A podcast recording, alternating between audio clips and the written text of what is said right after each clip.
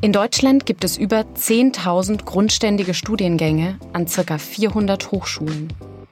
Die Fülle an Informationen scheint unüberschaubar. Und dann werden die Studiengänge auch noch unterschiedlich bezeichnet oder die Inhalte sind von Uni zu Uni verschieden. Wie soll man sich denn da zurechtfinden oder den passenden Studiengang für sich finden? Ich bin Franziska und in diesem Podcast soll es um alles gehen, was mit eurer Studienwahl zu tun hat. Meine Kollegin Julia ist auch wieder mit dabei. Hallo. Hi. Julia und ich sind Studienberaterinnen an der Uni Mainz und verraten euch in diesem Podcast Tipps und Tricks, wie ihr ein passendes Studienfach für euch finden könnt. Julia, ich habe heute Morgen mal in eine Suchmaschine Was soll ich studieren eingegeben. Mhm. das ist ja was, was uns viele Ratsuchende erzählen, dass sie das machen. Sie geben also in eine Suchmaschine Was soll ich studieren ein. Habe ich heute ja. früh mal gemacht. Das Krasse ist, es kommen fast nur kommerzielle Seiten. Ja, also, Wahnsinn. Ja, es kommen irgendwie, das fand ich auch, also es kommt kaum eine Seite oder man muss sehr, sehr weit klicken, wo, wo das irgendwie mal eine öffentliche oder eine, ja, also seriöse, nenne ich es mal in Anführungsstrichen, ohne jetzt den kommerziellen Seiten zu nahe treten zu wollen, eine seriöse Seite kommt. Ähm, es heißt also, hinter all diesen Seiten, die da erstmal auftauchen, ähm, stecken irgendwelche oder stehen Unternehmen. Hm. Das ist natürlich ein bisschen problematisch, weil die natürlich nicht das Studienangebot, so wie es in Deutschland ist, abbilden können oder abbilden. Denn äh, das verändert sich die ganze Zeit. Die Unis können ganz selbst entscheiden, ja, ändern sie ein Studienprogramm oder wie nennen sie ein Studium. Das ist also ähm, sehr schwierig, da immer auf dem aktuellen Stand zu bleiben. Hm. Jetzt habe ich dann auch mal zum Spaß, äh, wo kann man BWL studieren eingegeben, weil das ist auch so ein Studiengang, der ja so ein Klassiker, den irgendwie ja. gerne Leute studieren oder zumindest gerne erstmal dazu was recherchieren. Und auch da wurden, das fand ich echt witzig oder krass, äh, nur fast nur kostenpflichtige Studienprogramme angezeigt. Mhm. Also an Privathochschulen, genau. Ja, das finde ich auch total interessant. Das vergisst man irgendwie auch so schnell, finde ich, weil man denkt, ja, man kann ja einfach mal was bei Google eingeben und gucken, was da so für Suchergebnisse kommen. Aber man vergisst irgendwie so leicht, dass die Suche ja auch beeinflusst werden kann, eben durch Unternehmen, die Geld dafür bezahlen, dass sie an erste, zweite, dritte Stelle kommen.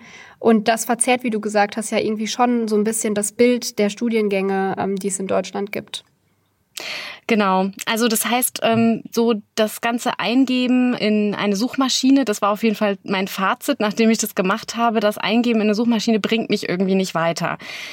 Die Frage ist aber halt, wie soll ich da vorgehen? Also was kann ich machen, um überhaupt rauszufinden, was es alles gibt. Wir haben so oft Leute in der Beratung sitzen, die sagen, ähm, es gibt so viel, woher soll ich denn überhaupt wissen, was es alles gibt? Und um dann zu um, um mich dann da zu orientieren, also um überhaupt eine Vorstellung zu bekommen, was ähm, für mich in Frage kommen würde. Ähm, mhm. ich kann mir ja wohl kaum jede Seite jeder Uni einzeln anschauen. Also wie kann ich da vorgehen? Hast du eine, ja. einen Tipp? Ja, das, also das stimmt auf jeden Fall. Ich meine, bei 10.000 Studiengängen kann man eben schlecht sich jeden Studiengang ganz genau anschauen. Und äh, tatsächlich hilft es eigentlich schon, wenn man nach dem sogenannten Trichterprinzip vorgeht. Also wenn man erstmal versucht, sich ganz allgemeinen Infos zu verschaffen und dann eben zum Speziellen vordringt. Und da kann es eben helfen, äh, wenn man sich gar nicht mal alle Studiengänge versucht anzuschauen, sondern wirklich erstmal sogenannte Studienfelder anschaut. Also eben ähm, bestimmte Studienfelder, die wiederum Studiengänge zusammenfassen. Das kann so, zum Beispiel sowas sein wie die Ingenieurswissenschaften oder auch sowas wie Sprachwissenschaften als Studienfeld, die dann wiederum eben einzelne Studiengänge beinhalten. Und ähm, da eignet sich zum Beispiel die Seite studienwahl.de. Übrigens, alle Seiten, die wir jetzt hier nennen, ähm, die werden wir auch in der Podcast-Beschreibung verlinken, so dass ihr da einfach leichten Zugriff drauf habt. Genau, aber das ist zum Beispiel eine Seite, studienwahl.de, wo man sich nach diesen Studienfeldern erstmal informieren kann. Da findet man dann erstmal so eine kurze Beschreibung, was so die Kernthemen dieses Studienfeldes sind. Und so hat man eben schon mal ja 10.000 Studiengänge zusammengefasst in ich sag mal so acht bis zehn Studienfeldern und ähm, hat so natürlich schon mal extrem die Suche eingeschränkt. Und da ist es zum Beispiel ganz hilfreich, ähm, wenn man sich mal die Frage stellt, spricht mich das jeweilige Studienfeld überhaupt an oder ist da vielleicht sogar eins dabei, wo ich sagen kann, das muss ich mir erst gar nicht genauer anschauen. Das wäre ja auch schon eine Erkenntnis zu sagen, das Studienfeld ähm, Sprachwissenschaften zum Beispiel, das interessiert mich gar nicht, dann brauche ich auch die Studiengänge mir gar nicht genauer anzuschauen. Und so hat man eben seine Suche schon ein bisschen eingegrenzt. Das ist ja eigentlich total praktisch, dass äh, sich die Studiengänge in so Oberkategorien einteilen lassen. Also das heißt, man kann tatsächlich nach diesen Kategorien vorgehen. Man kann also sagen, ich gucke mir erstmal nur die Kategorien, diese Oberkategorien an und schaue, wenn ich dich richtig verstanden habe, ähm, was von den Oberkategorien spricht mich denn an und was brauche ich mir zum Beispiel gar nicht anzuschauen. Ganz genau, das wäre tatsächlich so der erste Schritt. Und dann könnte man eben im zweiten Schritt sich eben dieses Studienfeld und die Studiengänge, die dieses Studienfeld beinhaltet, mal genauer anschauen. Auch das kann man ganz gut erstmal auf studienwahl.de machen. Also erstmal schauen, welche Studiengänge gehören denn so grob zu diesem Studienfeld.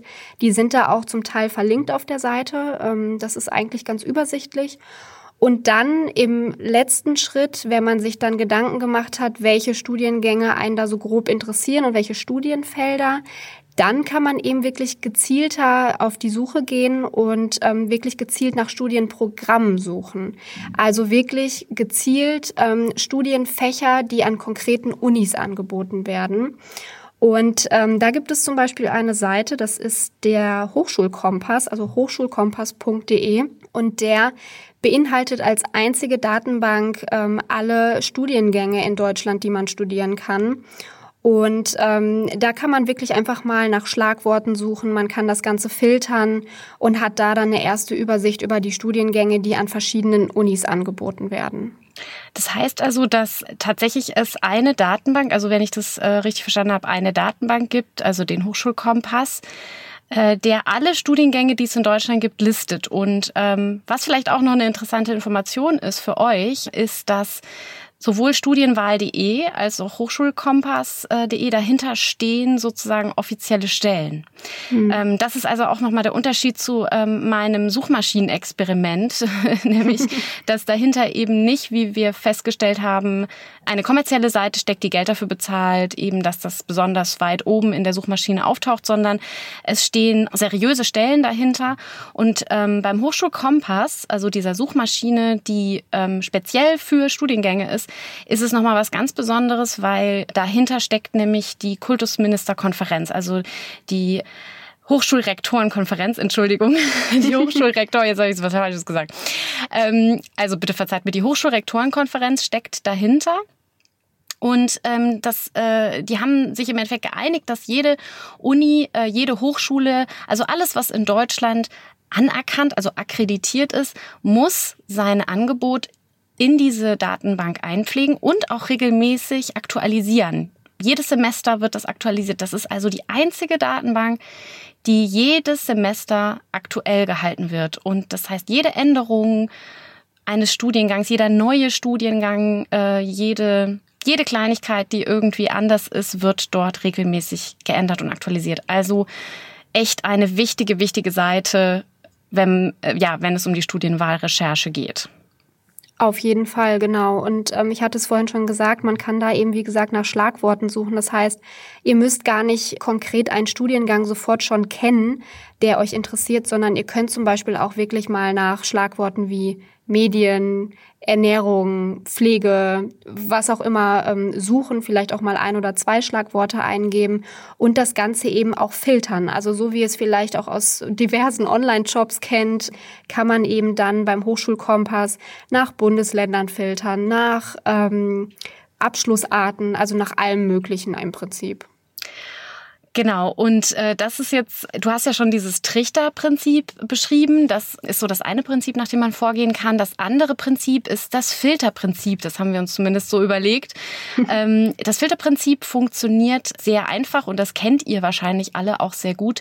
Das funktioniert ein bisschen wie beim Online-Shopping. Das heißt, ähm, wenn ihr im Online-Shopping nach etwas sucht, beispielsweise nach einer Hose, guckt ihr euch ja auch nicht alle Hosen an, die es gibt, sondern ihr wisst vorher schon, ich möchte gerne einen bestimmten Schnitt oder eine bestimmte Farbe oder eine bestimmte Marke mir angucken und dann filtert ihr. Das heißt, ihr filtert nach Marke, nach Schnitt, nach allem möglichen, nach eurer Größe.